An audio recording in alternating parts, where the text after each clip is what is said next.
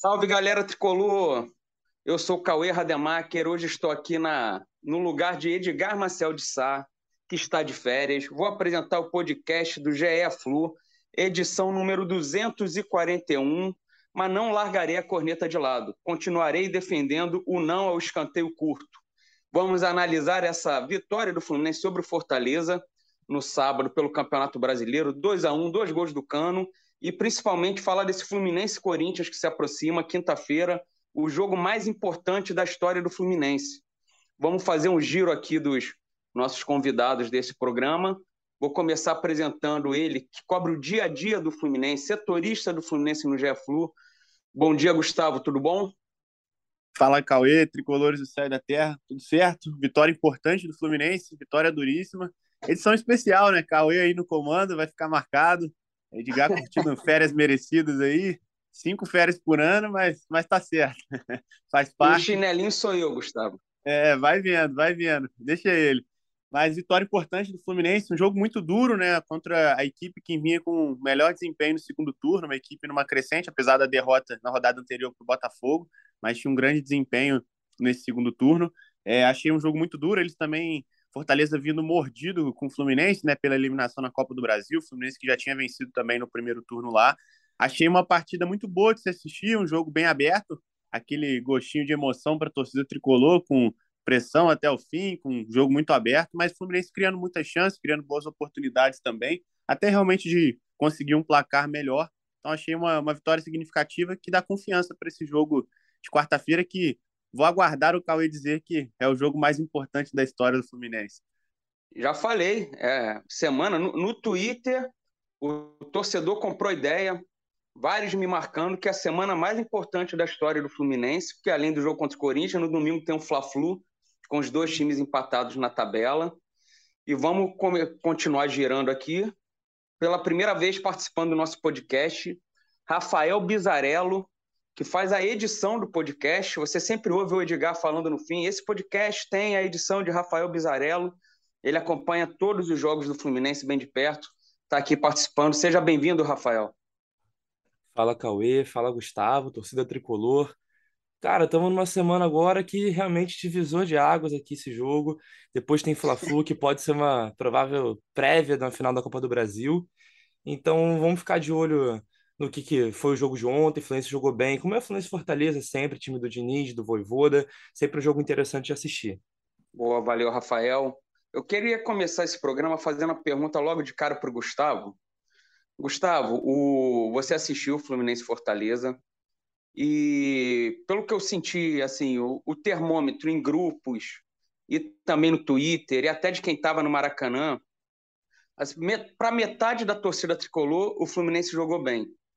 Para a outra metade, o Fluminense jogou mal, porque o Fluminense tomou muitos sustos. Criou muito, mas também tomou muitos sustos, em especial ali no, no segundo tempo. Queria saber para você, sem ficar em cima do muro, Sim. o Fluminense jogou bem ou o Fluminense jogou mal contra o Fortaleza?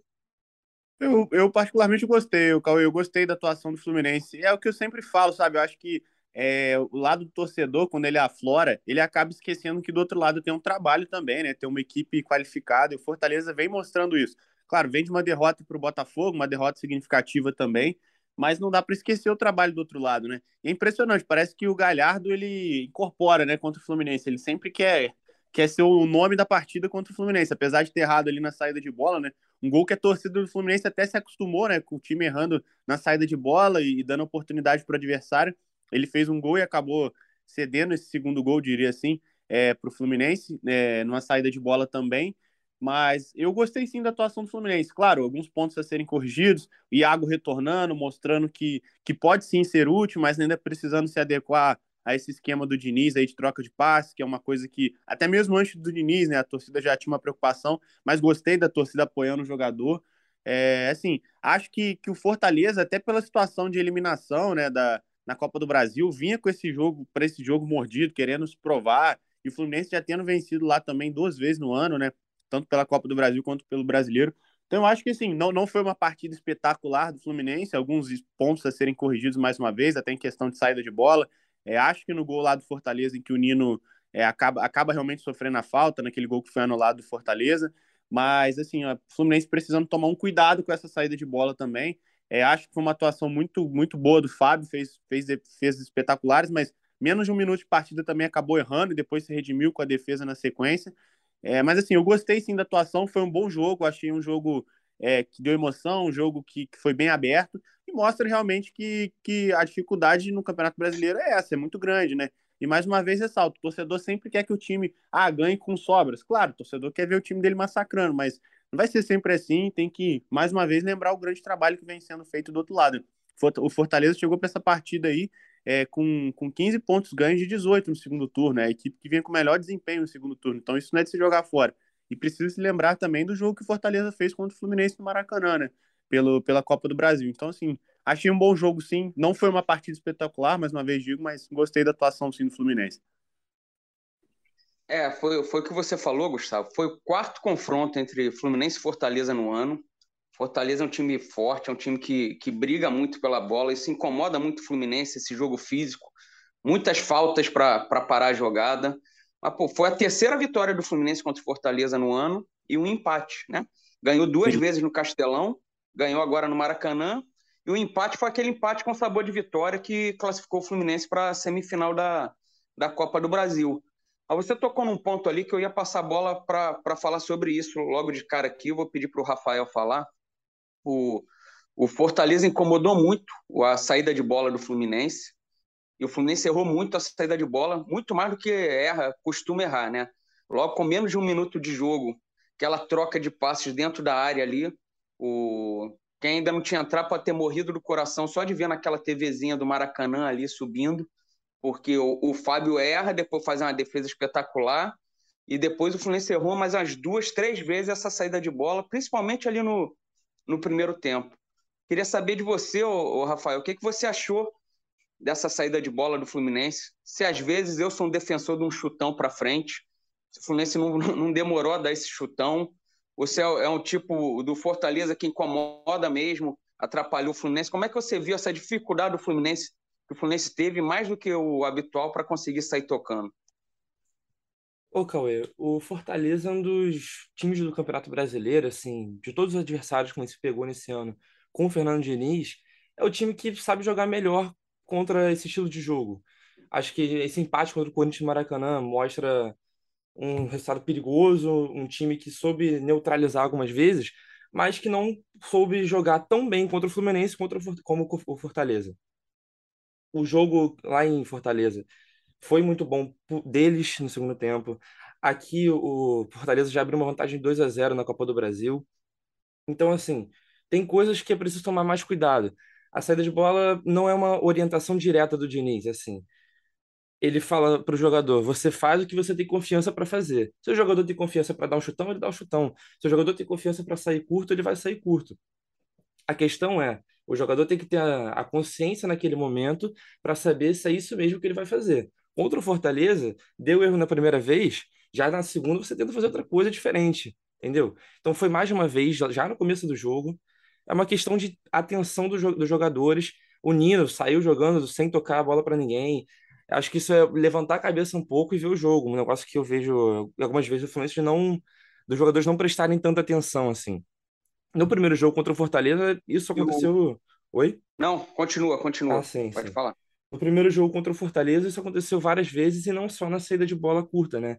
Você via alguns momentos o o Matheus abrindo na ponta e o jogador que estava com a bola, seja o André, seja o próprio Ganso, que tem uma visão de jogo melhor, não levantava a cabeça para poder ver, tinha um jogador livre para poder sair, sair com o jogo, né? Tava nessa, naquela posse de bola curta, passes curtos, tentando arrumar um espaço, mas tinha um jogador abrindo no corredor. Então, alguns momentos falta para o jogador enxergar mais o jogo. E acho que isso aos poucos vai melhorando, né? A gente vê que a cada jogo tem alguma coisa que melhora. Contra o Palmeiras, logo na sequência aquele jogo contra o Fortaleza.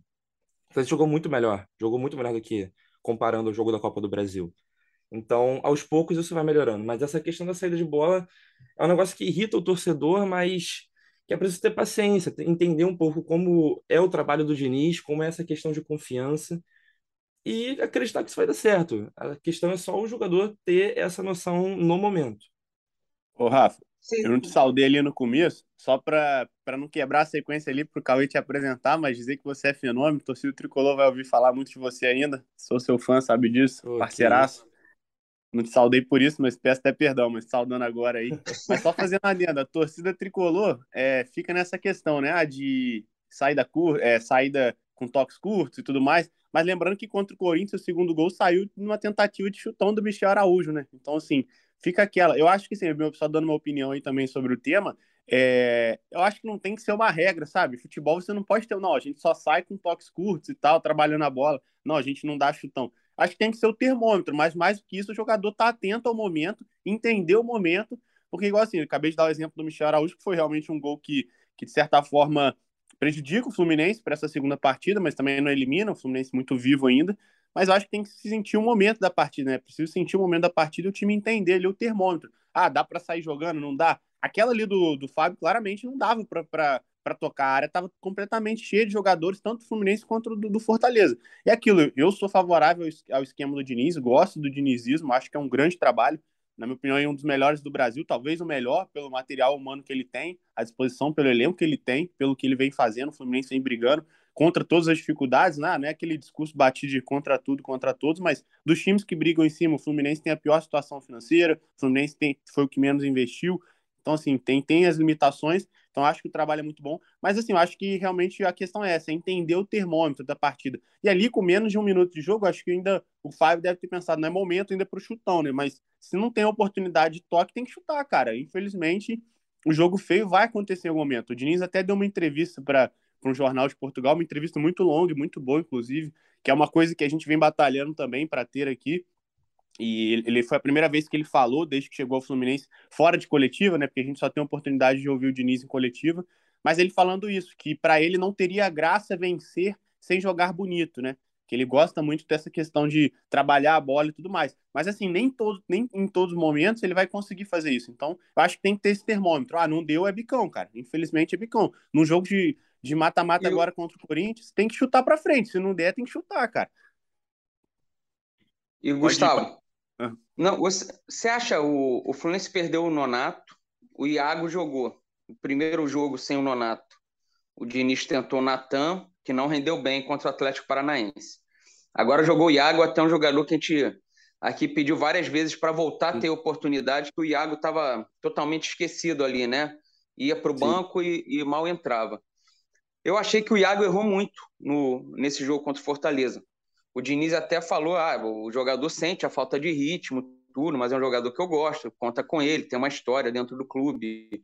E você acha que eu queria saber o que você achou da atuação do Iago? Acho que o Iago é um jogador que mexe bastante, que, que divide, que corre o campo inteiro, mas nitidamente ele estava com a bola meio queimando no pé, sabe? errou vários passes, se precipitando em algumas jogadas com certeza sente a falta de ritmo, até esse ritmo intenso que o Fluminense joga. Ele jogou pouco com, com o Diniz, jogou mais no começo do Diniz, depois sumiu. E sendo que ele é uma, deve ser opção para o jogo contra, contra o Corinthians. Queria saber o que, que você achou da, do, da partida do Iago.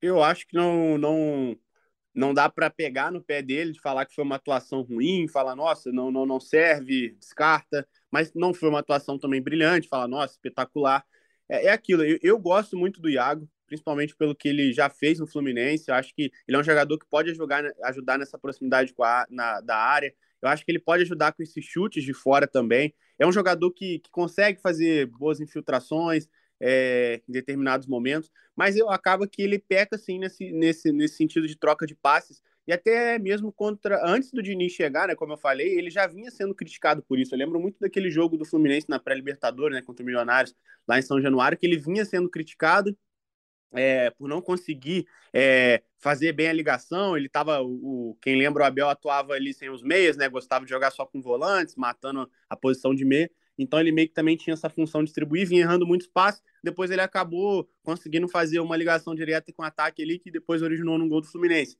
Então, assim, eu acho que ele pode sim contribuir, mas acho que precisa também ganhar ritmo, precisa ser mais trabalhado, entender melhor e se aperfeiçoar nesse esquema do Diniz, né? Porque, assim, hoje eu não consigo vê-lo como um homem adequado é, para essa troca de passes curtos, assim, eu acho que ele não não é que não tenha qualidade para isso, mas talvez não esteja preparado para essa troca de passes curtos. E até por isso eu acho que o Diniz vinha preservando. Mas é um jogador que não pode ser descartado, acho que pode sim ser utilizado. Mas assim, eu levanto até outra questão, Cauê. É, como disse, já só para responder sua pergunta, eu não acho que ele foi tão mal, mas também não tão bem para dizer, nossa, ganhou a vaga, é o jogador. Acho que ele vai precisar de tempo, se realmente for ele.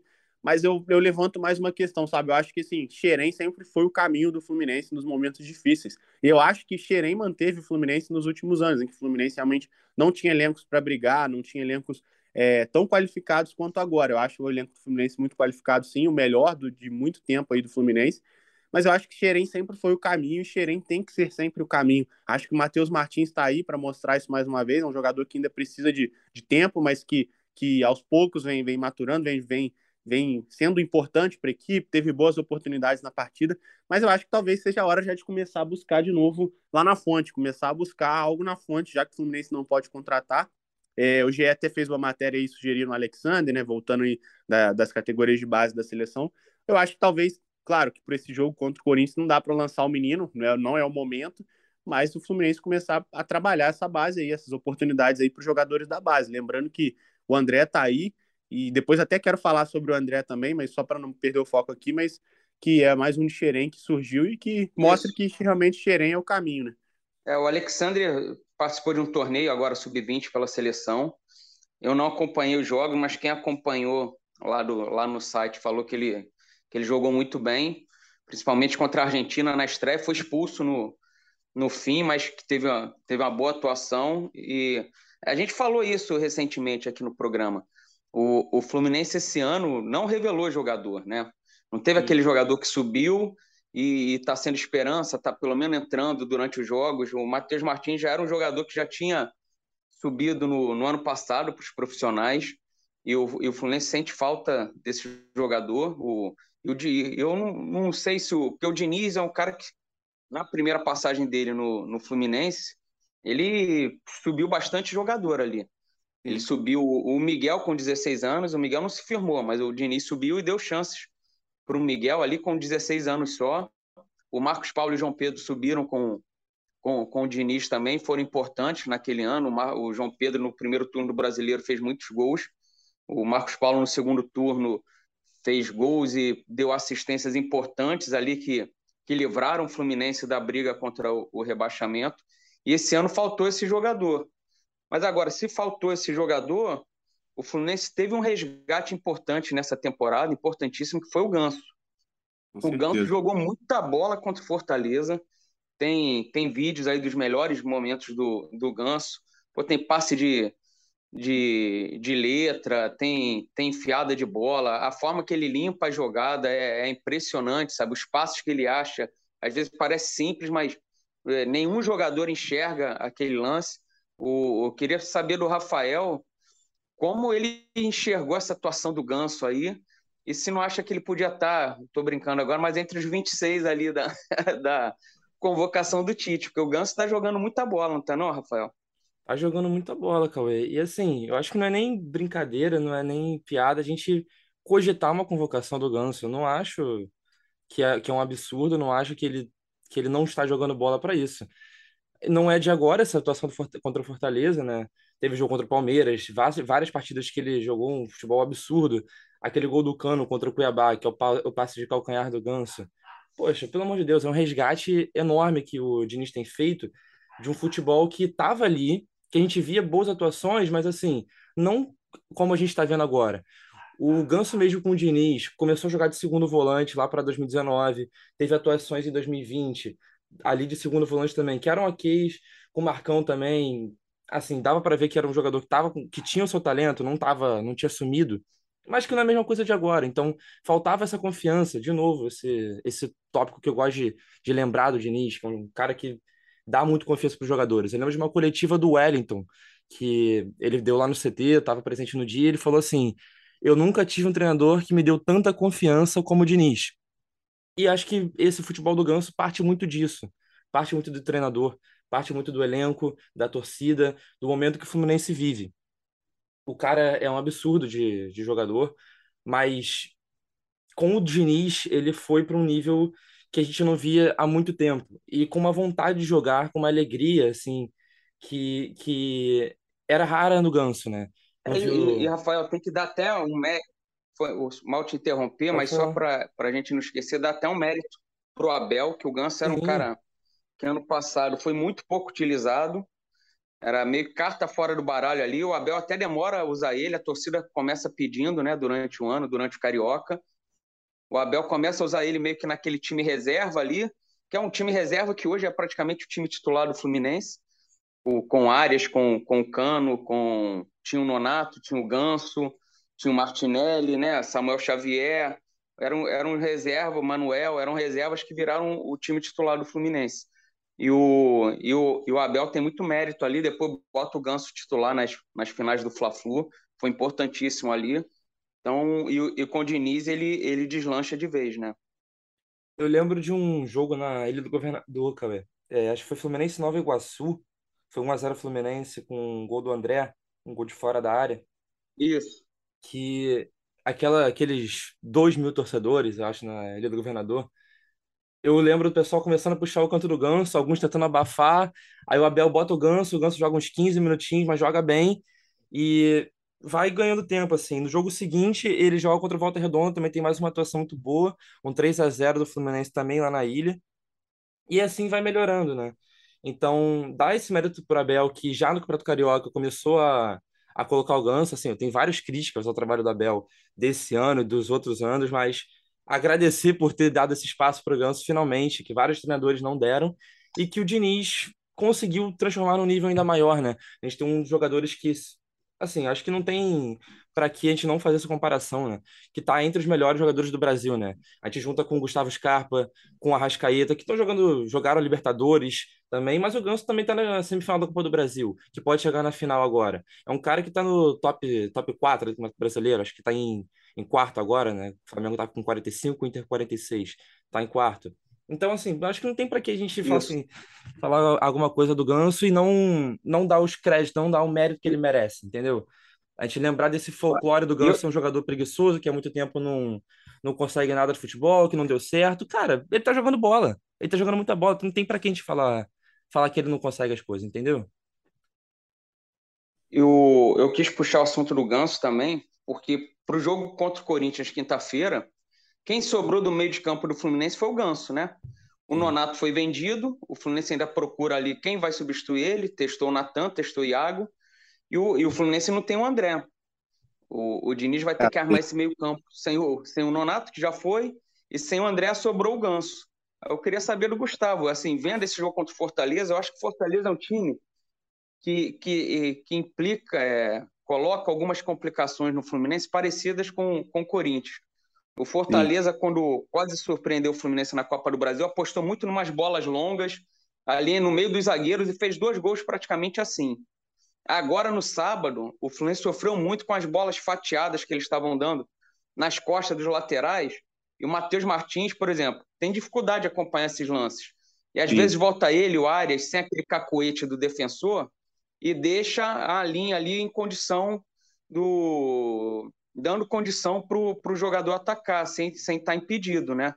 E, e, o Corinthians faz isso também, tenta muito essa bola essa bola longa ali nas costas dos jogadores. É um time forte fisicamente também que para a jogada e o Fluminense se incomoda com esse tipo de, de jogo, tanto do Fortaleza quanto do Corinthians, apesar das vitórias do Fluminense contra o Fortaleza. Eu queria saber, Gustavo, qual é o seu palpite? Quem você acha que. que... Primeiro, perguntar para. É, são duas perguntas. Primeiro, essa dificuldade que o Fluminense tem nesse tipo de, de, de, jogo mais físico e essas bolas fatiadas ali nas costas do, dos laterais, que o Fortaleza impôs bastante. E se isso vai ter a ver com a mudança do Diniz no meio-campo, de quem vai substituir o André e quem, se o Iago continua no lugar do Nonato, o que, que você acha que dá disso tudo aí?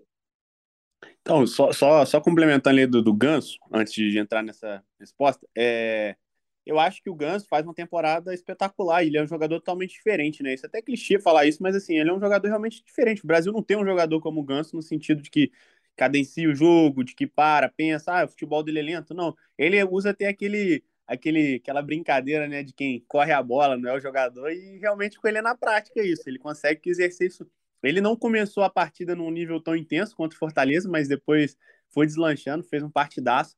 Mas assim, eu acho também que a, a situação do Ganso na temporada, méritos do Abel, méritos do Diniz, méritos da torcida que acreditou no Ganso e resgatou o Ganso quando ele estava desacreditado, mas muito também pela sustentação que os volantes vêm dando, né? Principalmente o André. Aí eu começo a entrar nessa questão que você perguntou, e para falar do André, depois do jogo do Corinthians, eu falei que a maior perda do Fluminense, é, o revés do Fluminense, na verdade, não tinha sido nenhum gol de empate, mas a perda do André. Fez mais uma grande partida contra o Fortaleza, e assim, destacando ele, eu gostei porque além dos desarmes, né, liderou os desarmes da equipe, que é algo que ele já vem fazendo, e é um jogador que também lidera, lidera índice de troca de passe e tudo mais, então assim, é um jogador importantíssimo para esse dinizismo, é um jogador que eu sempre falo, é o cara que carrega o piano nesse esquema aí do Diniz, e dessa vez ele apareceu mais no ataque, a gente conseguiu observar o André é, tendo chances de gol, né, chutando de fora da área, teve dois chutes ali, criando duas oportunidades para o Fluminense, então eu acho isso interessante, que mostra que ele não é só esse jogador de desarme, troca de passe, interceptações.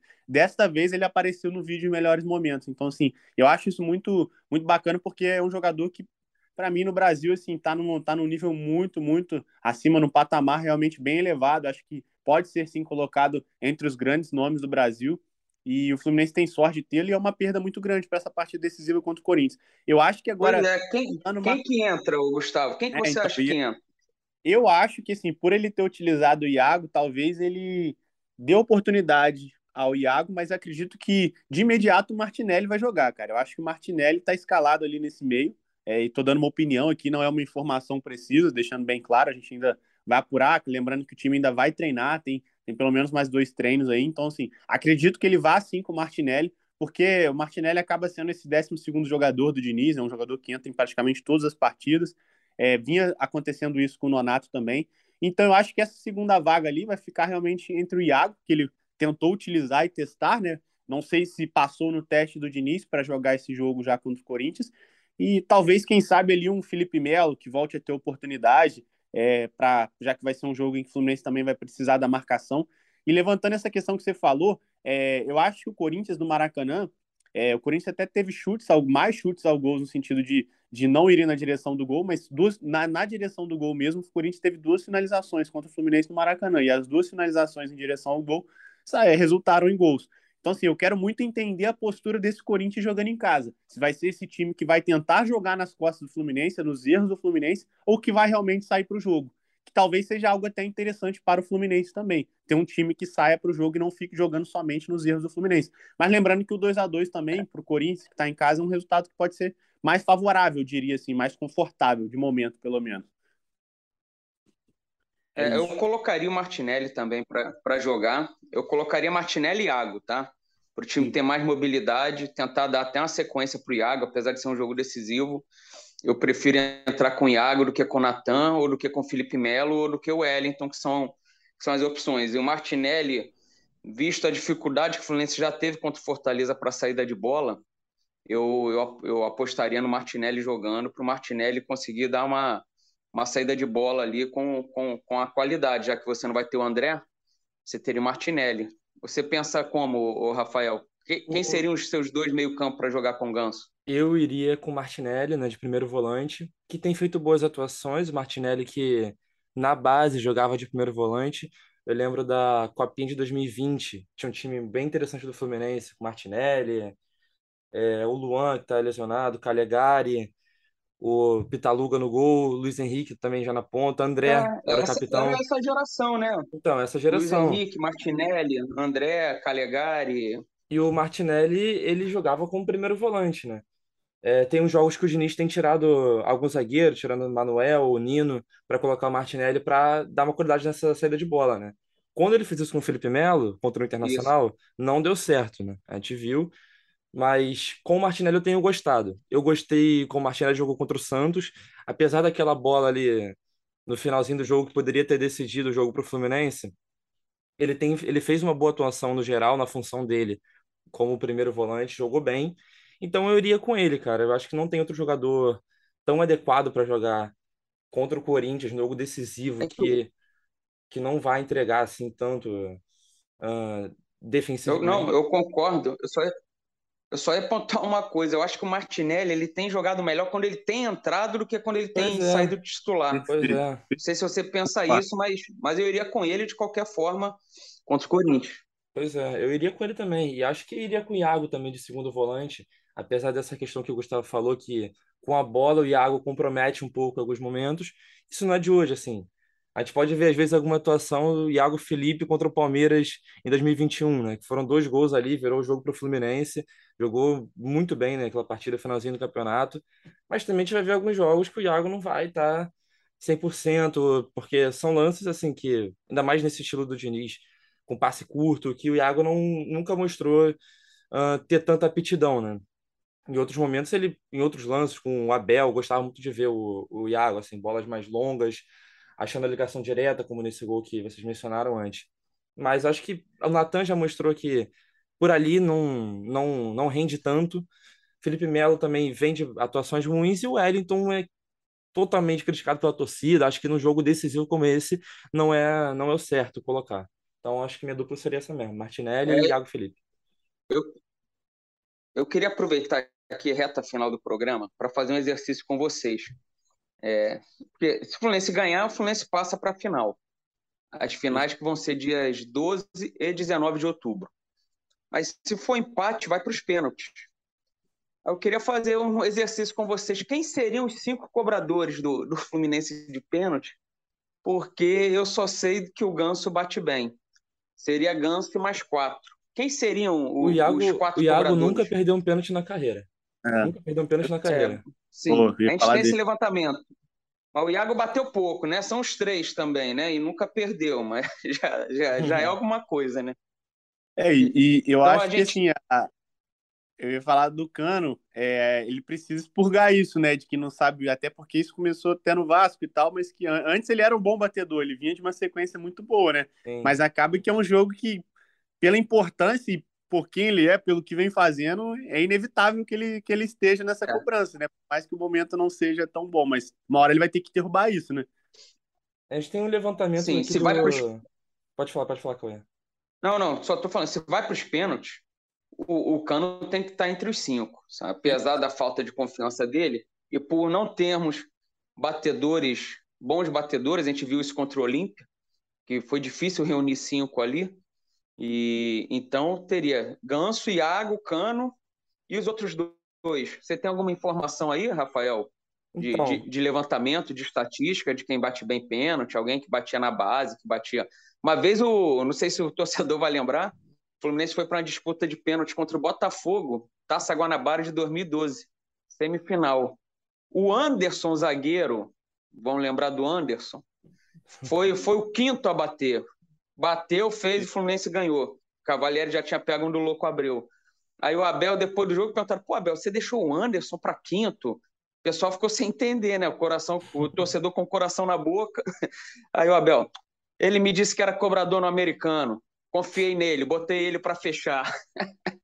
Você tem alguma informação dessa que o Abel tinha do Anderson, ou Rafael? Então, a gente tem um levantamento aqui do, do GE Flu, para o pessoal ficar ligado aí, ge.globo.com barra Fluminense. Um levantamento de abril que eu fiz colaboração com o pessoal do Espião Estatístico, mostrando alguns dados dos, dos principais jogadores do Fluminense, né?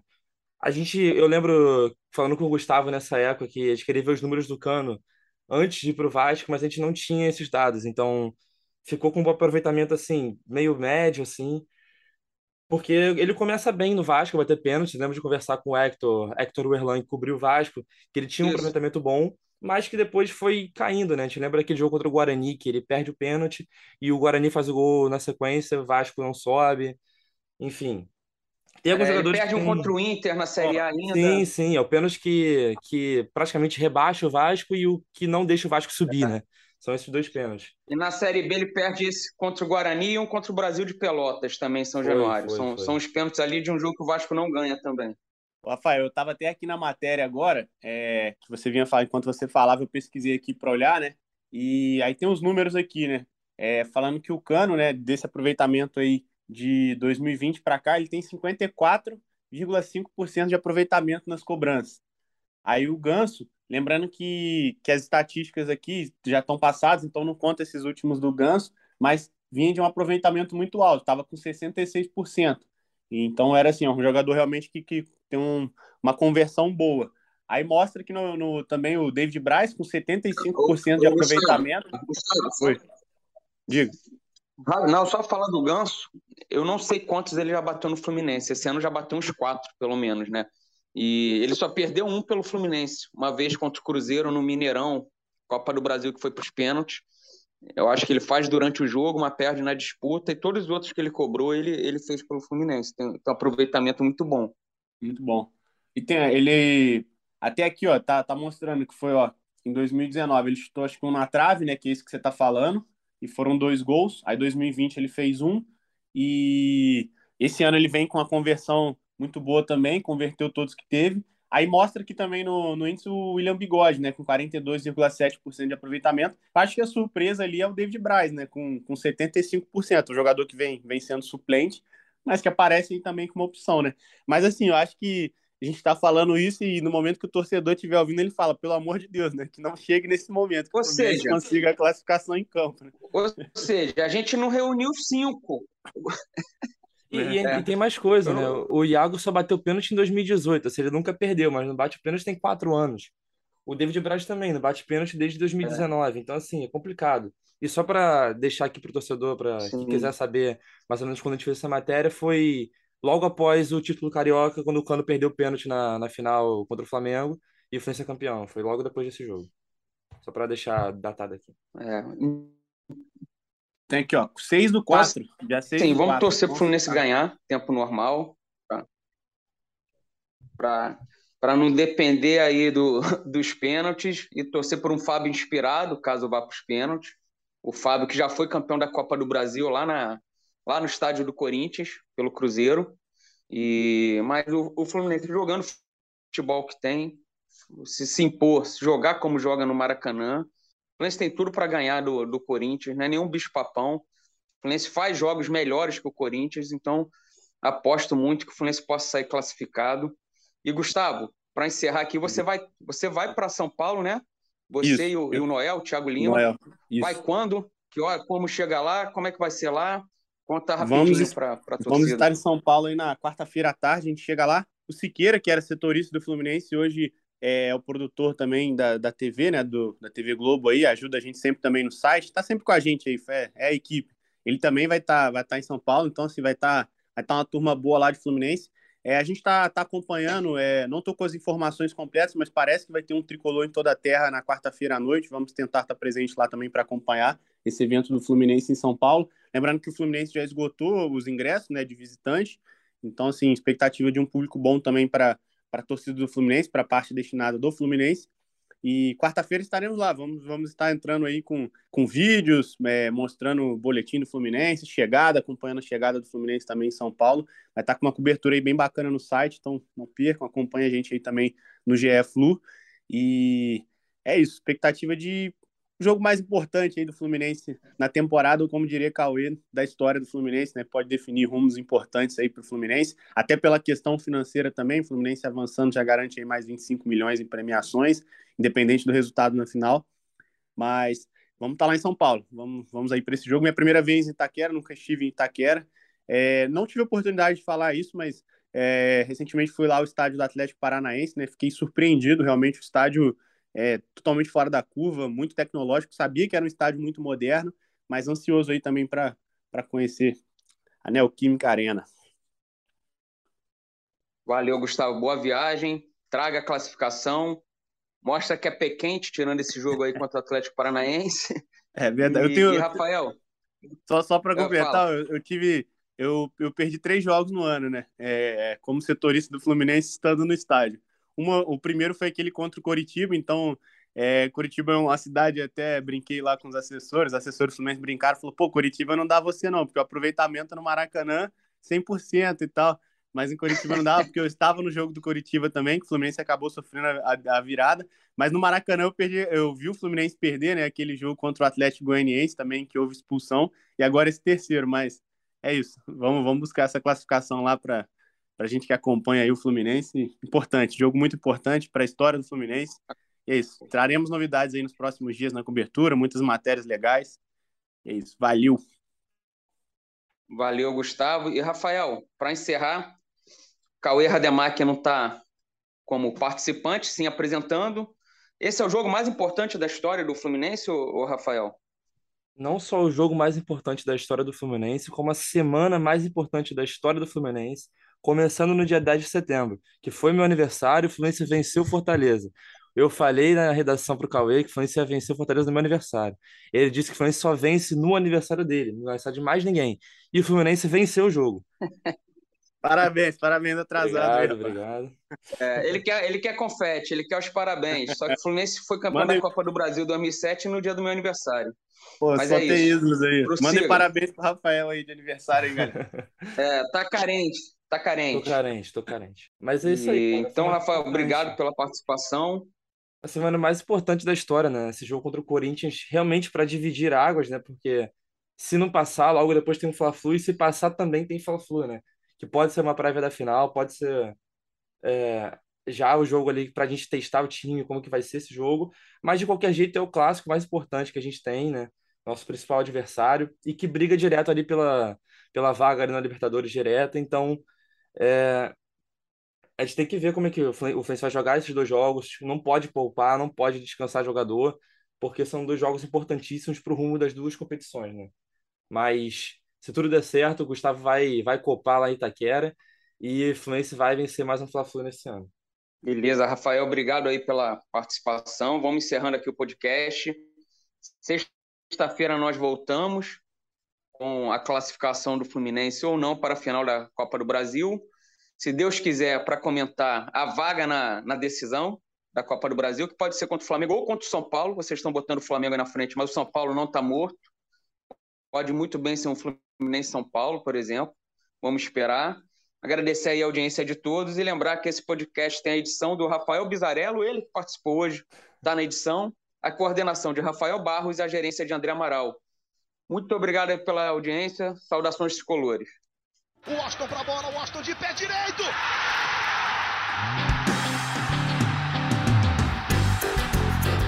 Sabe de quem? Flusão, do tricolor das Laranjeiras. É o GE